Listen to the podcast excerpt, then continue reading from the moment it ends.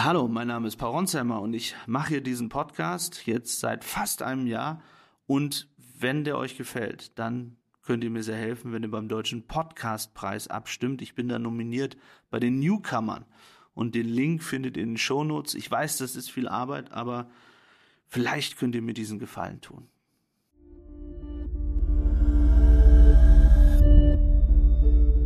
Hallo, mein Name ist Philipp Piatow, ich bin Journalist und Kollege von Paul Ronsheimer. Wir haben jetzt in mehreren Folgen über die ukrainische Gegenoffensive gesprochen. Lange sah es ja so aus, als wäre sie gescheitert, als hätten wir Russland massiv unterschätzt und die Ukraine überschätzt. Jetzt aber gibt es plötzlich ganz neue Meldungen von der Front.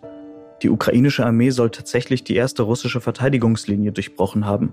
Die Rede ist von einem Frontdurchbruch und viele fragen sich, ob ein russischer Kollaps nun doch bevorstehen könnte, so wie es letztes Jahr der Fall war, oder ob die Meldungen nun doch wieder etwas zu optimistisch sind. Während die Ukrainer natürlich mit ihren Soldaten mitfiebern, rückt der Krieg in Deutschland etwas in den Hintergrund. Raus aus vielen Schlagzeilen und vielleicht auch aus den Gesprächen der Menschen. Darüber spricht Paul dann mit dem Autor und Podcast-Host von Apokalypse und Filterkaffee, Mickey Beisenherz. Viel Spaß mit der neuen Folge von Ronsheimer. Hey Paul. Hey Philipp. Wie geht's dir und wo bist du? Ich bin in Odessa gerade angekommen. Schon wieder irgendwie acht Stunden Auto gefahren aus dem Süden hierher. Und ich war die letzten Tage an der Südfront unterwegs. Also da, wo die Ukrainer tatsächlich jetzt endlich ein bisschen Fortschritte gemacht haben. Ja, unsere Berichterstattung hat sich ja auch sehr verändert. Wir sprechen nach vielen Wochen, in denen fast gar nichts passiert ist in der Front, plötzlich von Frontdurchbrüchen. Auch die Einschätzung von den ukrainischen Generälen, aber auch von internationalen Experten ist plötzlich optimistischer. Also es das heißt, dass die erste russische Verteidigungslinie durchbrochen ist. Und du hast ja auch die Soldaten besucht, die das gemacht haben. Aber bevor wir zu den Soldaten kommen und was du erlebt hast, sag mal ganz analytisch, was ist da passiert? Wie kann es sein, dass man wochenlang gewartet hat und plötzlich ist man durch die erste russische Linie durch? Also ehrlicherweise kam mir das am Anfang alles ziemlich absurd vor, denn wir hatten ja noch in der letzten Woche die Kritik aus den USA von Generälen, wir hatten die Berichte CIA, Washington Post, also alle hatten sich eingeschossen im Sinne der Kritik äh, gegen die ukrainische Armee. So, dann hörte ich bereits aus internen Quellen so ein bisschen, ja, da wird aber jetzt was passieren. Und dann hieß es plötzlich, ja, wir haben hier diese erste Verteidigungslinie bei Robotine äh, Richtung Tokmak, Richtung Schwarzes Meer äh, durchbrochen. Das musste dann überprüft werden und tatsächlich haben das sowohl russische als auch ukrainische Quellen bestätigt und auch unabhängige Experten haben bestätigt, dass sie an einer Stelle ähm, tatsächlich durchstoßen konnten. Das bedeutet jetzt aber nicht, um mal bildlich zu bleiben, dass die Ukrainer mit all ihren Kräften jetzt irgendwo durchfahren können und ähm, groß äh, sozusagen diese Offensive gewinnen werden automatisch. Nein, das ist nur ein sehr kleiner Erfolg. Also man ist an einer Stelle und eben nicht an mehreren, an einer Stelle durchgekommen auch durch das Minenfeld, ähm, durch die sogenannten Drachenzähne, also diese Panzersperren, die es da auch gab, der Russen. Und jetzt kommt es sehr darauf an, mit wie vielen Kräften die Ukrainer weiterkommen. Denn tatsächlich gibt es noch weitere Verteidigungslinien. Es gibt noch sehr viele russische Soldaten dort. Es gibt wahnsinnig viele Drohnen. Es gibt die Luftüberlegenheit der Russen. Und die Frage ist vor allem auch, wie viele Kräfte haben die Ukrainer noch? Denn das halten sie ja geheim. Seit Kriegsbeginn weiß niemand, offiziell zumindest, wie viele Ukrainer ums Leben gekommen sind, wie viele schwer verletzt sind. Und wir müssen davon ausgehen, und das war ja auch mein Eindruck in den letzten Wochen, ich habe ja aus Krankenhäusern berichtet und aus Frontsituationen, dass dort eben sehr, sehr viele schwer verletzt oder sogar getötet wurden. Also in der Öffentlichkeit ist das Bild, das gerade von der Ukraine gezeichnet wird, relativ positiv. Der ukrainische General, der diese Offensive im Süden kommandiert, hat mit dem Guardian gesprochen und hat eben gesagt, die erste Linie ist durchbrochen und die zweite und dritte, die jetzt kommt, die seien deutlich schwächer besetzt von den Russen. Das heißt, dass man dort leichter durchkommt und schneller vorstoßen kann. Aber was hörst du aus deinen Quellen aus, äh, aus Kiew? Aus dem Generalstab, aus der ukrainischen Regierung. Ist das tatsächlich so oder versucht man eher etwas zu optimistisch zu sein nach außen, beispielsweise auch um für weitere Waffenlieferungen zu werben? Also mein Eindruck ist schon, dass die Ukraine sehr unter Druck geraten ist, dass sie irgendetwas schaffen musste.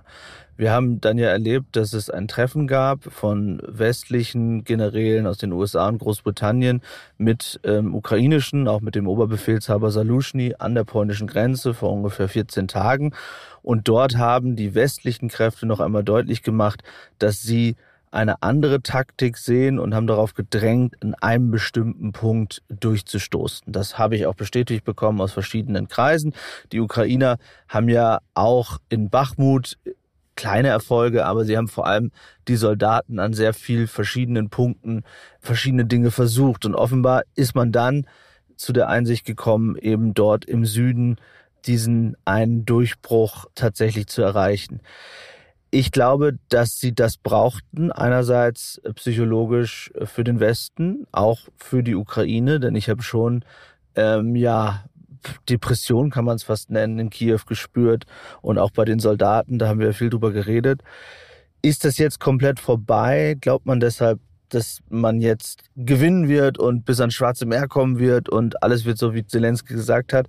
Ich glaube nein. Mein Eindruck ist, dass sich viele darauf eingestellt haben, dass dieser Krieg sehr, sehr lange dauern wird, dass in diesem Jahr nicht die entscheidende Schlacht passiert, dass man auf F-16-Flugzeuge im nächsten Jahr wartet.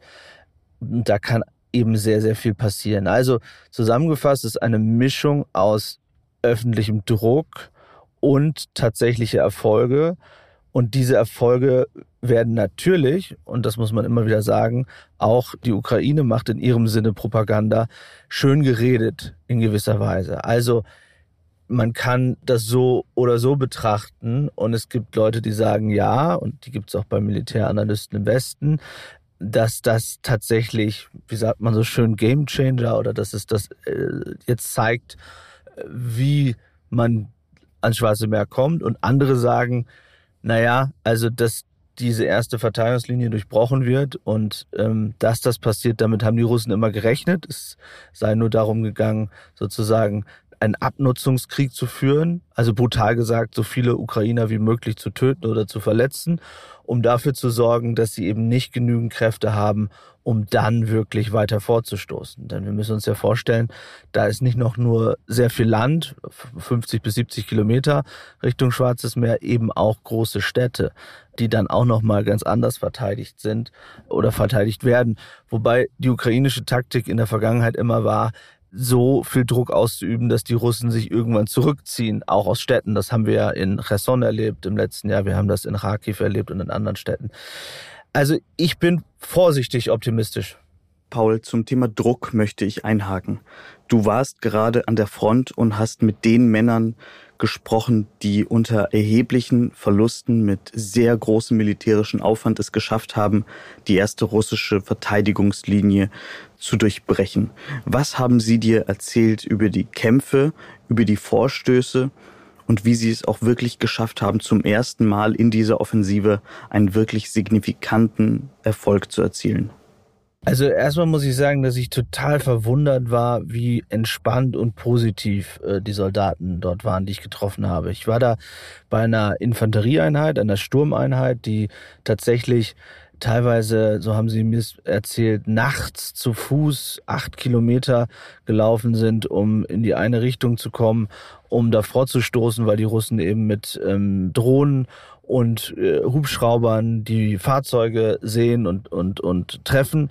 Ich habe da am Rand, am Straßenrand auch komplett zerstörte Fahrzeuge, einige davon gesehen und sie haben mir auch erzählt, wie sie immer wieder da angegriffen werden. Aber generell war es so, dass sie sehr positiv waren und das hat mich überrascht. Also ich hätte gedacht, jetzt auf völlig fertige Soldaten zu stoßen, die mir eigentlich berichten, wie schwer es alles ist. Natürlich haben sie mir auch berichtet, wie schwer es ist, also wie viele Verluste sie haben. Ein Soldat sagte mir, dass 70 Prozent der Einheit verletzt sei, teilweise schwer verwundet nach diesem Sturm. Da sieht man, welche äh, Zahl der Ukrainer auch getroffen wird. Aber gleichzeitig waren sie optimistisch und haben mir alle gesagt, nein, nein, wir glauben daran, dass wir es tatsächlich bis Jahresende bis ans Schwarze Meer schaffen. Das war ein Optimismus, der mich überrascht hat. Es gibt ja so Sachen, die Soldaten so daher sagen, ja, also wir erreichen die Krim, wir erreichen dies, was man in den letzten Jahren immer wieder gehört hat.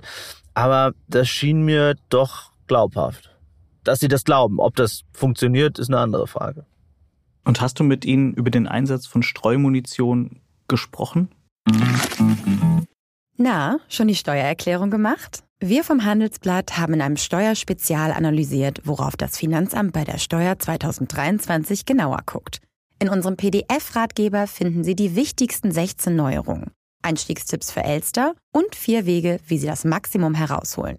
Sichern Sie sich also jetzt das digitale Handelsblatt vier Wochen für nur 1 Euro unter handelsblatt.com slash mehrwissen. Ich habe nicht über Streumunition mit Ihnen gesprochen, ähm, sondern äh, darüber, wie der Kampf und der unmittelbare Kampf dort in den Schützengräben passiert. Und Sie haben mir berichtet, ja, dass es eben Nahkampf ist mit den Russen und dass es Meter um Meter geht. Sie haben von den Minen wieder erzählt, natürlich auch von der Überlegenheit teilweise, was die Russen eben an Artilleriemunition haben. Die Ukrainer haben ja jetzt relativ viel Artilleriemunition bekommen. Äh, vielleicht haben sie immer noch deutlich weniger als die Russen, aber das, äh, was ich in einzelnen Berichten gelesen habe, ist, dass sie die auch durchaus einsetzen bei der Offensive, um voranzukommen und ihre eigenen Ressourcen zu schonen. Also um Männer nicht direkt in den Kampf zu schicken, sondern erstmal mit sehr viel Artilleriefeuer die Russen zu schwächen. Was hast du davon gehört? Absolut. Also die Soldaten haben mir berichtet, ähm, dass sie da mittlerweile auch was westliche Waffen angeht und auch was Artillerie aus dem Westen angeht, ähm, gut gewappnet sind. Und die Soldaten, mit denen ich unterwegs war, haben mir berichtet, ähm, wie sie dann mit Artillerie ähm, russische Stellungen massiv befeuert haben, bevor sie dann weiter vorgerückt sind. Da geht es dann darum, am Ende ihr menschliches Leben zu schonen. Das erzählen die Ukrainer ja immer wieder auch, dass sozusagen die Russen oder die Russen am Ende ihr Leben nicht schützen, weil sie so viele Soldaten haben, aber die Ukrainer gerade in dieser Phase des Krieges wahnsinnig aufpassen müssen. Es gibt in der Ukraine ja auch Bewegungen abseits der Front. Und zwar kam für dich sicherlich nicht überraschend die Nachricht, dass Zelensky seinen Verteidigungsminister Oleksiy Resnikow entlässt und austauscht. Du hattest Resnikow erst vor wenigen Tagen in Kiew zum Interview getroffen und jetzt steht der Nachfolger auch schon fest. Sag einmal, warum muss Resnikow gehen? Wer ist der Nachfolger und was weißt du über ihn? Also Resnikow hätte eigentlich schon im Winter äh, gehen sollen. Das war der Plan von Zelensky, äh, der auch mehrfach sozusagen von mir bestätigt worden war im Februar ungefähr. Es war so, dass damals diese Nachricht zu früh rauskam und es auch noch sozusagen Debatten um Panzer ging und so weiter. Da wollte man ihn nicht austauschen, aber es war klar, dass er gehen wird. Das hat er mir im Interview vor ein paar Tagen auch gesagt, dass er damit rechnet. Es gibt Spekulationen, er könnte Botschafter werden. Warum muss er gehen? Ist nicht so ganz klar. Es gab sehr viele Korruptionsfälle in der ukrainischen Armee. Da ging es einmal um Jacken, wo sie Winterjacken bestellt haben, und dann Sommerjacken bekommen haben, wo irgendwie ein Abgeordneter mit beteiligt war. Dann gab es Skandal um Essen, überteuertes Essen für das Militär, wo andere mitverdient haben sollen. Man konnte aber nie Resnikow persönlich nachweisen, dass er selbst daran verdient hat. Deswegen muss man da vorsichtig sein, wenn man über Korruptionsfälle spricht ja, im Umfeld, aber er selbst nicht. Und das könnte sozusagen auch die Auflösung sein, warum man ihn jetzt nicht unehrenhaft entlässt, sondern sagt, er bleibt dort in irgendeiner Weise, vielleicht als Botschafter, vielleicht als jemand, der weiter auch für die Rüstung kämpft. Denn eins muss man sagen, Resnikow hat es auch geschafft durch kluge Kommunikation. Er spricht perfekt Englisch, die westlichen Partner sehr auf seiner Seite zu haben. Er hatte ein gutes Verhältnis auch zu Boris Pistorius, das weiß ich. Die sind sehr, sehr gut miteinander klargekommen, auch zu seinem britischen Kollegen Ben Wallace Wallace und auch in die USA. Das wird jetzt sein Nachfolger Rustem Umerov, äh, den ich auch schon ein paar Monate kenne, erstmal wieder aufnehmen müssen. Und er ist jemand, der aber auch schon im Ausland viel war. Also er hat viel in den USA verhandelt, war auch schon in Deutschland. Das weiß ich, hat dort auch verschiedene Politiker schon getroffen. Christian Lindner, als er da war in Kiew, äh, hat ihn, glaube ich, damals getroffen. Das ist jemand, der schon sehr gute Kontakte hat. Eine Frage, die mich noch interessiert in Bezug auf Resnikow. Wie wird in der Ukraine denn so eine Nachricht aufgenommen? Also ich meine, wenn Scholz jetzt irgendeinen Minister austauscht, dann gibt es ja Debatten drüber, dann gibt es die Opposition, die das entweder lobt oder kritisiert und es gibt Koalitionspartner und Kommentare äh, in der Presse, ob man das jetzt gut oder schlecht findet. Von außen wirkt das so, Zelensky macht eigentlich, was er will und ihm widerspricht niemand, weil in Zeiten des Krieges ist, ist es nun mal so, er ist Oberbefehlshaber und Kriegspräsident und hat da bestimmte Durchgriffsrechte. Wie wurde das in der Ukraine wahrgenommen? Wird das diskutiert oder nimmt man das hin und gesteht Zelensky einfach dieses Recht zu, selbst zu entscheiden? Ich habe die Debatte schon wahrgenommen, aber wie gesagt, die geht ein paar Monate mittlerweile schon. Und die ukrainische Presse war sehr, sehr kritisch mit Resnikow. Also es gab auch Enthüllungsjournalisten, die jetzt in den vergangenen Wochen wieder etwas enthüllt haben. Da ging es eben um diese ukrainischen Militäruniformen. Und die Wut in der Bevölkerung ist gerade bei militärischen Dingen, glaube ich, ziemlich groß. Auch die Tatsache, dass äh, die Skandale aufgedeckt worden sind, wo sich Leute freikaufen konnten mit medizinischen Gutachten, also vom Wehrdienst und dann irgendwie das Land verlassen haben. Da ging es um bis zu 15.000 Euro, die sie bezahlt haben, um ein gefälschtes Medizingutachten zu bekommen und dann eben nicht an die Front mussten. Das sind alles Dinge, die die Leute schon sehr, sehr aufregen. Und jetzt völlig egal, wer damit zu tun hat, geht es dann immer darum, wer ist da der Schuldige. Und Zelenskis Taktik, so nehme ich ihn wahr, ist, das immer von sich wegzuschieben und sozusagen immer genügend Luft zwischen den Skandalen, zwischen ihm und der Sache zu lassen. Und ich glaube, jetzt war der Punkt erreicht, wenn der Resnikow nicht entlassen hätte, dann hätten zu viele Leute gefragt, was macht Zelensky, warum hält er an ihm so lange fest? Er versucht ohnehin momentan überall durchzugreifen. Ja, neben dieser Entlassung jetzt von Resnikow gibt es einen weiteren Fall, dass sein Förderer, der Oligarch Kolomoisky, in Untersuchungshaft gewesen ist und er sozusagen bestraft werden soll für Korruptionsfälle, ähm, die schon länger zurückliegen. Und Kolomoisky ist derjenige, der Zelensky erst groß gemacht hat. Ja, der war der sozusagen Eigentümer des TV-Senders, in dem Zelensky aufgetreten ist.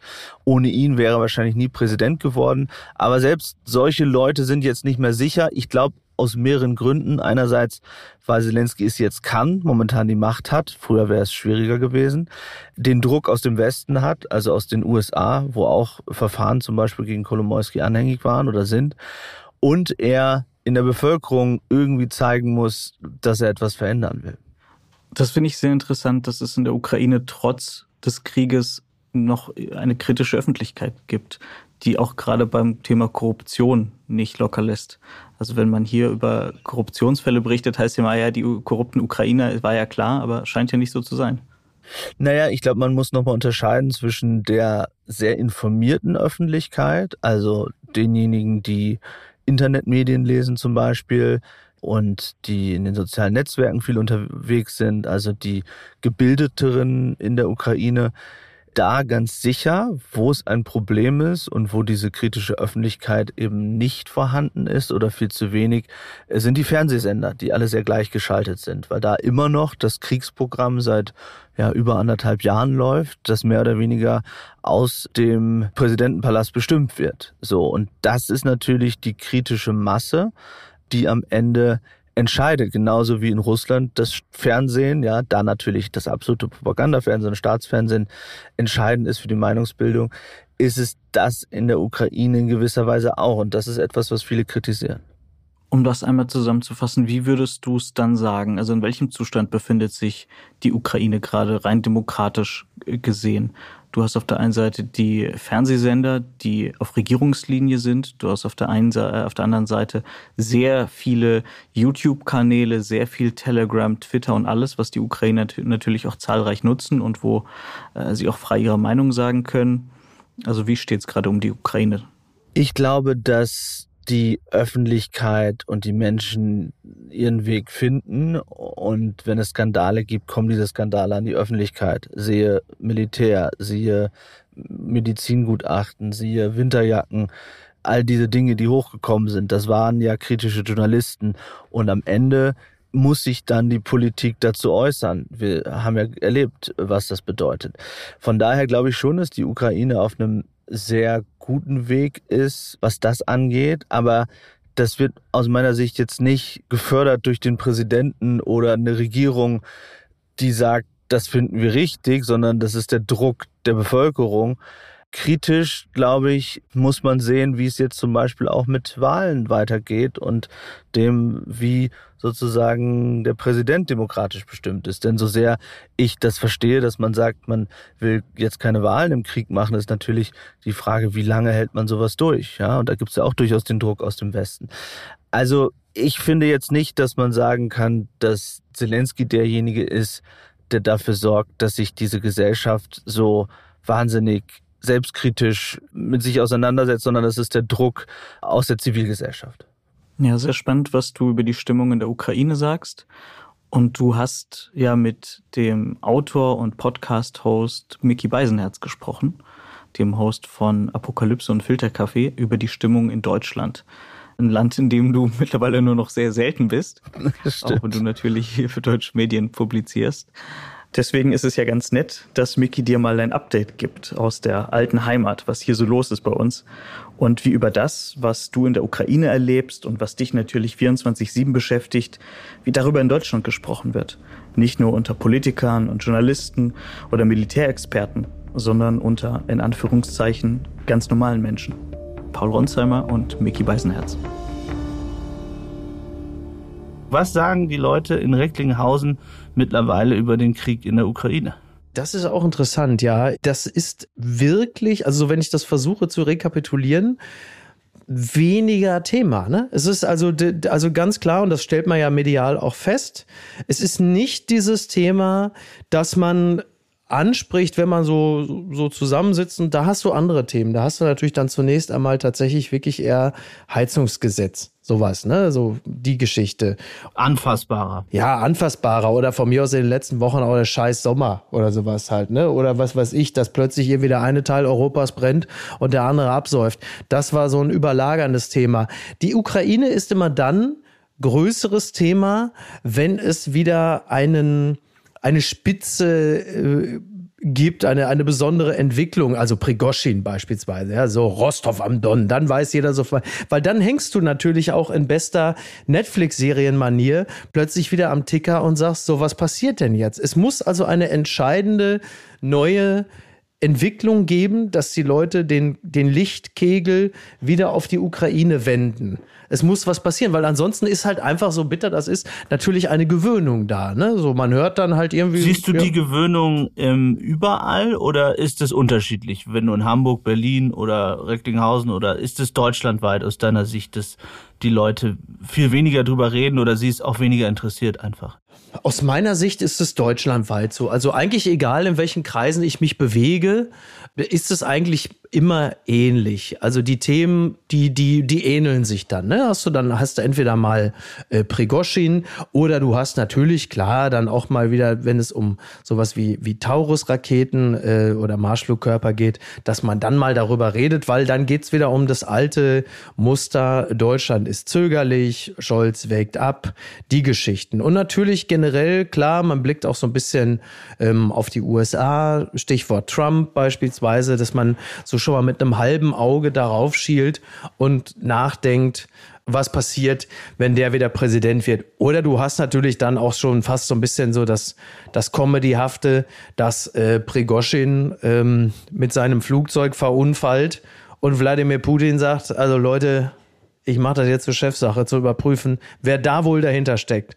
Dann und wenn und wenn du und wenn du mit Leuten tiefer äh, bei der Ukraine einsteigst oder generell das Ganze beobachtest, mhm. hast du das Gefühl, dass die Unterstützung weniger geworden ist und mehr Leute sagen, ich formuliere es jetzt mal salopp, äh, die sollen jetzt endlich mal auch aufhören und wir haben da jetzt genug Waffen und genug Geld? Oder ist dein Eindruck, dass die Unterstützung gleich bleibt? Weil mein Gefühl ist, äh, dass es sich verändert. Ich erlebe zum Beispiel auch, ich habe in diesen letzten Folgen ja sehr viel auch von der Front berichtet und ähm, sehr viele Soldaten und sehr viele krasse Schilderungen natürlich auch gezeigt. Und da haben mir einige geschrieben, dass ihnen das irgendwie zu heftig ist. Also, dass ihnen das zu heftig war. Auch jetzt diese, diese jüngste Frontfolge. Und mein Eindruck war so ein bisschen, dass die Leute auch nicht mehr so richtig damit konfrontiert werden wollen, anderthalb Jahre danach. Hm. Ja, also ich glaube, das sind noch zwei Dinge, die nicht ganz gleich sind. Also die Leute wollen ungerne allzu drastisch damit konfrontiert werden. Das würde ich auch so sehen, weil sie natürlich irgendwie auf der Theorieebene wissen, was das bedeutet, Krieg. Und sie wissen auch, dass das, was jetzt gerade als Stellungskrieg oder Zermürbungskrieg bezeichnet wird, dass das natürlich jeden Tag Opfer fordert auf beiden Seiten. Und wie das dann aussieht, das ist dann halt vielleicht ein bisschen zu nah und ein bisschen zu drastisch. Auf der anderen Seite, egal mit wem ich mich unterhalte, mit den verschiedensten Milieus, ich höre eigentlich nie dieses, so jetzt ist mal langsam gut oder jetzt muss man auch mal aufhören mit den Waffen. Das wird zwar mit den. Aber mit ist das auch wieder Blase? Also ist das auch wieder sozusagen. Nee, nicht unbedingt. Nicht, nee, nicht unbedingt. Also. Weil es ja schon 50-50 ist, ne? Wenn man sich die Umfragen anschaut. Ja, ja, das stimmt, das stimmt. Aber dann, aber ich bin nicht immer in denselben Blasen unterwegs. Also es gibt wirklich die Unterschiede. Klar, weißt du, natürlich hast du irgendwie mal bei dem einen oder der anderen, dass es so mitschwingt, dieses Gefühl von, so hoffentlich kommt es jetzt mal langsam zu so einer Art von Verhandlungslösung, aber das ist nicht gleichbedeutend mit, jetzt ist mal gut mit Unterstützung und so, das nicht. Und alle, also wir alle haben ja das Gefühl, es wird irgendwann eine Situation eintreten, in der es äh, eine Verhandlungslösung geben wird mit einem unbefriedigenden Ergebnis. Das ist ja erfahrungsgemäß leider oft so, dass das passieren wird. Aber noch habe ich nicht den, also zumindest bei mir nicht den Eindruck, dass, dass äh, da, wo ich mich bewege, die Leute sagen, so jetzt ist mal Schluss mit Waffen liefern und, sondern ich glaube, da ist schon bei vielen auch dieser Gedanke da, naja, wenn man jetzt aufhört, hätte man es auch gleich sein lassen können. So. Das ist mein Eindruck. Ja, was bei, glaube ich, auch vielen der Eindruck ist, dass sie nicht mehr richtig sagen können, wie erfolgreich sind die Ukrainer jetzt wirklich, weil jeden Tag irgendwie andere Meldungen kommen. Wenn ich jetzt die letzten fünf Wochen nehme, in denen ich hier war, in den ersten Wochen hatte ich wirklich das Gefühl der Depressivität, auch innerhalb des politischen Kiews, dann auch an der Front im Osten, wo ich war. Und jetzt, wo ich im Süden war und Soldaten getroffen habe, wirklich junge Männer, ja, 22, die zu denjenigen gehörten durch diese äh, äh, russische Verteidigungslinien mit Minen, diesen äh, äh, Panzersperren, diesen wahnsinnigen ja, Verteidigungslinien durchgebrochen sind und die mir ihre Geschichten erzählt haben. Und da hat einer mhm. erzählt, wie sie jeden Morgen acht Kilometer mitten in der Nacht, weil sie mit den westlichen Fahrzeugen gesehen werden, mit ihrer Truppe da rein sind und dann ähm, tatsächlich ja Mann-zu-Mann-Kampf gegen die Russen und jetzt so ein bisschen die Hoffnung ist, dass sie diese erste Verteidigungslinie durchbrochen haben und sie jetzt wieder Hoffnung haben und sagen, ja, vielleicht schaffen wir es doch dieses Jahr bis zum Schwarzen Meer, ja. Und mir persönlich geht's auch so, es je nachdem, mit wem ich spreche, ja, wenn du in einem Frontkrankenhaus bist und die ganzen Toten und Leute siehst, die, die, die amputierte Beine, Arme, dann denkst du ja, mein Gott, das muss alles aufhören. Dann erzählen dir wieder Leute, ja, aber wie soll das aufhören? Weil selbst wenn wir sagen würden, er kriegt jetzt irgendetwas, also Putin kriegt dies, jenes, was wissen wir denn? Dann greift er uns wieder an, dann sind unsere Enkel im Krieg und so. Ich bin so wahnsinnig hin und her gerissen, wie das irgendwie ausgehen könnte. Und gerade wenn man dann von dieser Front kommt und kann mir deswegen vorstellen, wie schwierig das ist, ähm, für Leute in Deutschland irgendwie diesen Überblick zu behalten. Ne? Wir haben dann sehr interessant eine, ein ukrainisches Institut beauftragt, für uns eine repräsentative Umfrage zu machen. Ja, und da sagen die Ukrainer mhm. auf die Frage, ob sie glauben, dass die Ukraine das gesamte Territorium zurückgewinnen kann. 90,4 sagen ja. Okay. Und das gesamte Territorium ist ja nun bis zur Krim. Ne? Ja, Auf absolut. der anderen Seite eine andere Zahl, die mich sehr überrascht hat. Würde man sozusagen es als Niederlage bewerten, wenn die Krim nach dem Krieg weiterhin unter russischer Kontrolle wäre. Und da sagen mhm. ja 50 Prozent, aber nein 39,7, also fast 40 Prozent. Also es geht sehr auseinander auch in der ukrainischen Gesellschaft und eine Zahl, die mich wirklich besonders mitgenommen hat, ähm, aber die auch total realistisch ist. Wir haben gefragt, wie gesagt, eine repräsentative Umfrage im ganzen Land, bis auf die besetzten Gebiete, ob Sie jemand persönlich kennen, der in dem Krieg seit dem 24. Februar 22 gestorben ist. Da sagen ja 84,5 Prozent. Oh, wow. Okay, ja. Was für eine Zahl, oder? Ja, ja, das ist wirklich, das ist wirklich verstörend. Ja. Aber was die, was die Krim angeht, ist auch interessant, ne? weil vielleicht die Leute sich da irgendwie schon so ein bisschen weil es ja mit der Krim schon seit 2014 so geht. Da haben sie sich möglicherweise so geistig tatsächlich von der Krim schon ein bisschen gelöst, dass man am ehesten da sagen würde, wisst ihr was? Absolut. Komm, ey, dann soll der, also jetzt mal völlig salopp gesagt, ja, aber so, dass man sagt, weißt du was, dann soll er seine scheiß Krim behalten. Hauptsache, wir haben den anderen Kram zurück und dann ist hoffentlich mal gut hier. Ja, so. das, das Problem ist, wir da nicht machen dann, ne? Das ist halt das Problem, ja, was genau. wir dann auch wieder sagen. Genau. Und, genau. und eine, eine Zahl, um nochmal auf Deutschland zu kommen. Wir haben auch gefragt, sind Sie zufrieden mit der Lieferung von Waffen aus Deutschland an die Ukraine? Da sagen ja 40 Prozent, nein 42 Prozent. Okay. Ist das Ja. gerechtfertigt oder was ist dein Gefühl? Oder sind die Ukrainer da nicht gerecht, weil wir eigentlich genügend geliefert haben? Ja, naja, das, das, da, also jetzt kommt der klassische äh, Vorsetzer. Ich bin ja kein Militärexperte, aber äh, also genug ist es ja in dem Zusammenhang eigentlich nie. Ne? Also man hat ja, weil, weil es hat sich ja sehr früh dieses Bild der, der zögerlichen deutschen Bundesregierung festgesetzt. Auch wenn danach irgendwie das Handeln mitunter dann zügiger und entschlossener ging. Ich glaube, wenn so ein Bild sich erstmal verfestigt hat bei einigen, dann bleibt das auch bis auf weiteres. Und es gibt ja dann auch immer wieder Situationen, in denen man dann schon das Gefühl hat, so jetzt geht's gerade aber wieder ein bisschen langsam. Ne, so bei, bei Taurus oder bei anderen, bei Taurus, bei anderen Themen. Verstehst du das, dass der, also der Kanzler argumentiert ja immer so, einerseits will er mit den Amerikanern, also in dem Fall äh, geht ja. es dann um, um ähnliche US-Waffen, so hört man. Dann gibt es die Interpretation, zumindest in der Ukraine, dass Deutschland schon irgendwie misstrauisch ist gegenüber Zelensky, was eventuell mit den Nord Stream-Ermittlungen zu tun hat, hört man möglicherweise. Ja. Und dass sie sagen, das brauchen sie jetzt ja nicht, sondern erst, wenn die F-16 da ist. Glaubst du, der Kanzler, weil man muss ja jetzt mal ehrlich sagen, er rühmt sich immer für seinen Kurs und dass er damit irgendwie die Deutschen hinter sich hätte äh, in gewisser Weise, aber ihm persönlich hilft ja diese Politik in der Beliebtheit zumindest nicht.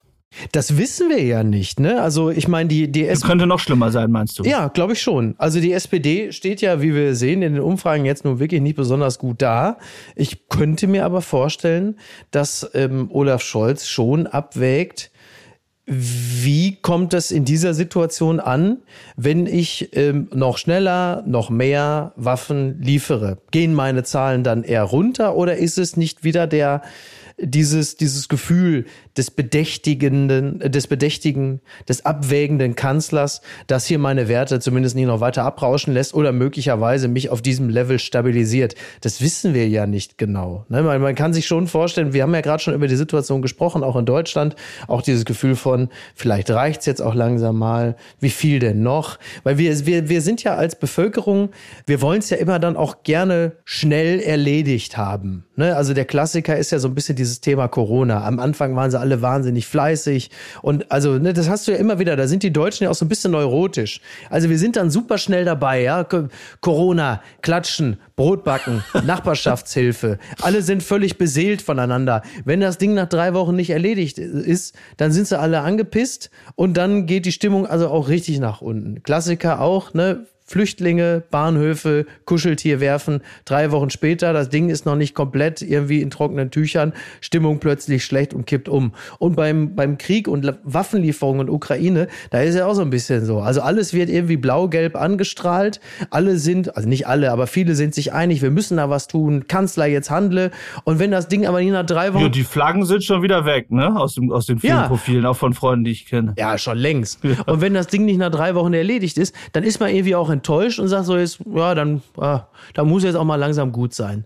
Und das gehört ja auch ein bisschen dazu. Und dem trägt so ein Kanzler natürlich auch Rechnung stimmungsmäßig und guckt, äh, wie ist das denn gerade? Wie sind die Leute denn so drauf und wie verhalte ich mich dazu?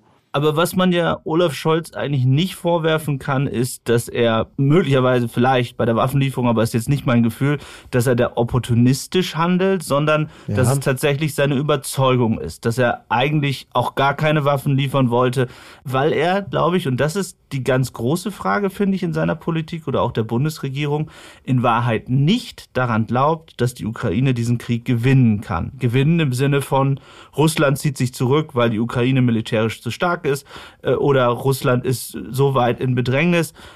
mein Gefühl und das, was ich auch höre aus der Bundesregierung, ist, dass Olaf Scholz glaubt, dass Putin nicht zu besiegen ist. Übrigens genauso wie Angela Merkel das immer geglaubt hat. Äh, wir haben jetzt ja Kritik von Joachim Gauck gehört, der gesagt hat, Merkel ähm, hat eben nie geholfen, sozusagen die, die, die äh, Ukraine militärisch äh, sozusagen aufzurüsten und zu helfen, hat sogar Obama davon abgehalten, damals ähm, Waffen zu liefern und so weiter. Also eine sehr deutsche Haltung über die letzten Jahre. Kannst du das verstehen, dass man als deutscher Kanzler oder als Bundesregierung jetzt nach anderthalb Jahren sagt, egal was da passiert, wir wollen nicht, dass Russland ähm, gewinnt mhm. äh, oder wir wollen, wir wollen nicht, dass die Ukraine verliert. Das ist ja immer die Aussage von Olaf Scholz seit anderthalb Jahren. Die Ukraine darf nicht verlieren, aber er sagt nie, die Ukraine muss gewinnen. Mhm. Wie siehst du das?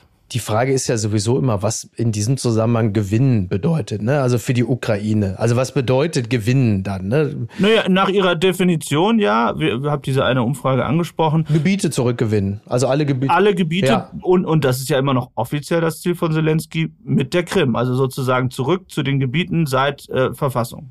Ja, das ist natürlich immer irgendwie eine, eine, eine Frage ähm, dessen, wie Olaf Scholz sich dann später auch ähm, ein, ein, ein Russland vorstellt. Ne? Zu geschwächt, irgendwie instabil.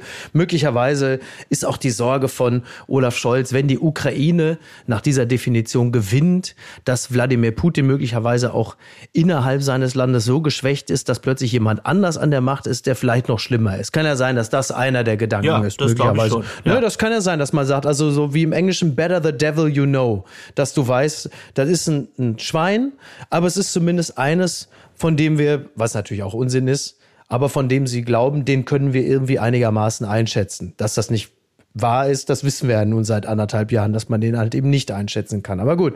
Auf der anderen Seite würde man ja auch annehmen können, wenn man sagt, Russland darf nicht gewinnen, das könnte ja möglicherweise schon ausreichend sein, dass es irgendwann doch an diesen Verhandlungstisch geht, weil Putin merkt, das kostet mich so viel Zeit, Energie, Leute, Ressourcen. Verdammte Hacke, jetzt müssen wir doch an diesen Verhandlungstisch. Kann ja sein, dass auch möglicherweise das schon reicht. Also einfach nur die Erkenntnis von Putin, ich kann das Ding hier nicht gewinnen. Ne? Glaubst du, diese Erkenntnis könnte wirklich kommen bei ihm? Oder ist es dann so, und da die Frage auch wieder sozusagen in den deutschen Debattenraum oder das, was du in deiner Gemeinschaft mitbekommst. Eine Zeit lang hatte ich das Gefühl, dass ganz viele darüber gesprochen haben. Ach, natürlich fragen mich, wenn ich mal in Deutschland bin, Leute auf der Straße oder keine Ahnung, irgendwo, äh, die jetzt meine Berichterstattung verfolgen, die immer nur eine Frage stellen und sagen, wann ist der Krieg vorbei? Erstens und zweitens, aber wenn die Ukraine die Krim angreift, dann wird Putin doch äh, Nuklearwaffen einsetzen. Und das erzählt er ja eigentlich seit Monaten. Hast du das Gefühl, dass das noch ein großes Thema ist in Deutschland oder die Sorge vor der nuklearen Waffe? Nee, also ich glaube, da, da muss man sagen, es ist ja auch interessant, ne? Also daran merkt man ja auch, wie lange wir das schon verfolgen und wie wir auch darauf reagieren. Hätte man ja auch nicht gedacht, dass man so nach anderthalb Jahren Krieg bei dem Satz Putin droht mit nuklearer Vernichtung. Putin droht mit der Atombombe, dass einfach ja, alle so sagen, äh, whatever. So, das ist ja unglaublich ja, eigentlich, ne? Stimmt. Also so vor anderthalb stimmt. Jahren hätte man gesagt, um Gottes Willen. Naja, also die, die, atomare Bedrohung ist plötzlich real, ist ein realistisches Szenario. Alle waren irgendwie schon äh, in Schockstarre und anderthalb Jahre später sagt man, ja, ja, komm, er nur wieder. Es ist ja schon erstaunlich eigentlich. er ist ja schon so Absolut. auf dem Kim Jong-un-Level angekommen, wo man sagt, jetzt fummelt er wieder an seinem Koffer da rum. Ähm, das ist ja auch gut, so, ne? Das ist ja auch, hat ja auch, hat ja auch für die, für die Psychohygiene, hat das ja durchaus etwas Positives, dass man da so entspannt mit umgeht. Aber ist auch schon ein bisschen irre, ne? Absolut, absolut. Ja. Wahnsinn. Ja. Miki, Vielen, vielen Dank für deine interessanten Einblicke. Ja, deine sind auf jeden Fall interessanter als meine. Aber es tut mir leid, ich kann, mehr kann ich nicht liefern.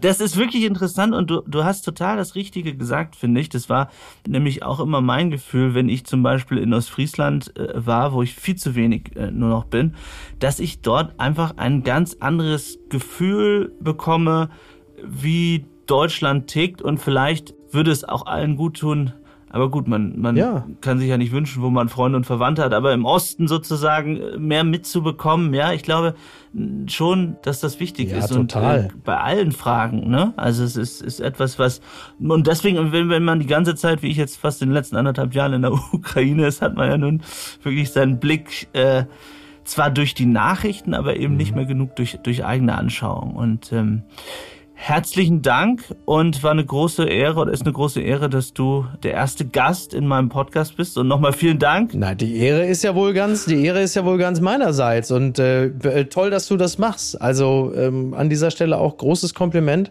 und äh, heißen Dank, dass du Danke. uns da so in schöner Regelmäßigkeit äh, und mit so viel körperlichem Einsatz auch verfolgst. Also beziehungsweise informierst. Dankeschön, Micky. Mach's gut. Toll. Mach's gut. Bis denn. Ciao, ciao. Tschüss. Das war mein Gespräch mit Mickey Beisenherz, Autor, Comedian und dem Host des Podcasts Apokalypse und Filtercafé, dem ich hiermit auch eine große Hörempfehlung ausspreche. Für mich geht's jetzt zurück in die Kriegsberichterstattung. Bis dann.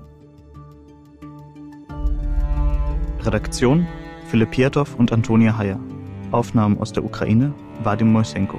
Produktion Serda Dennis.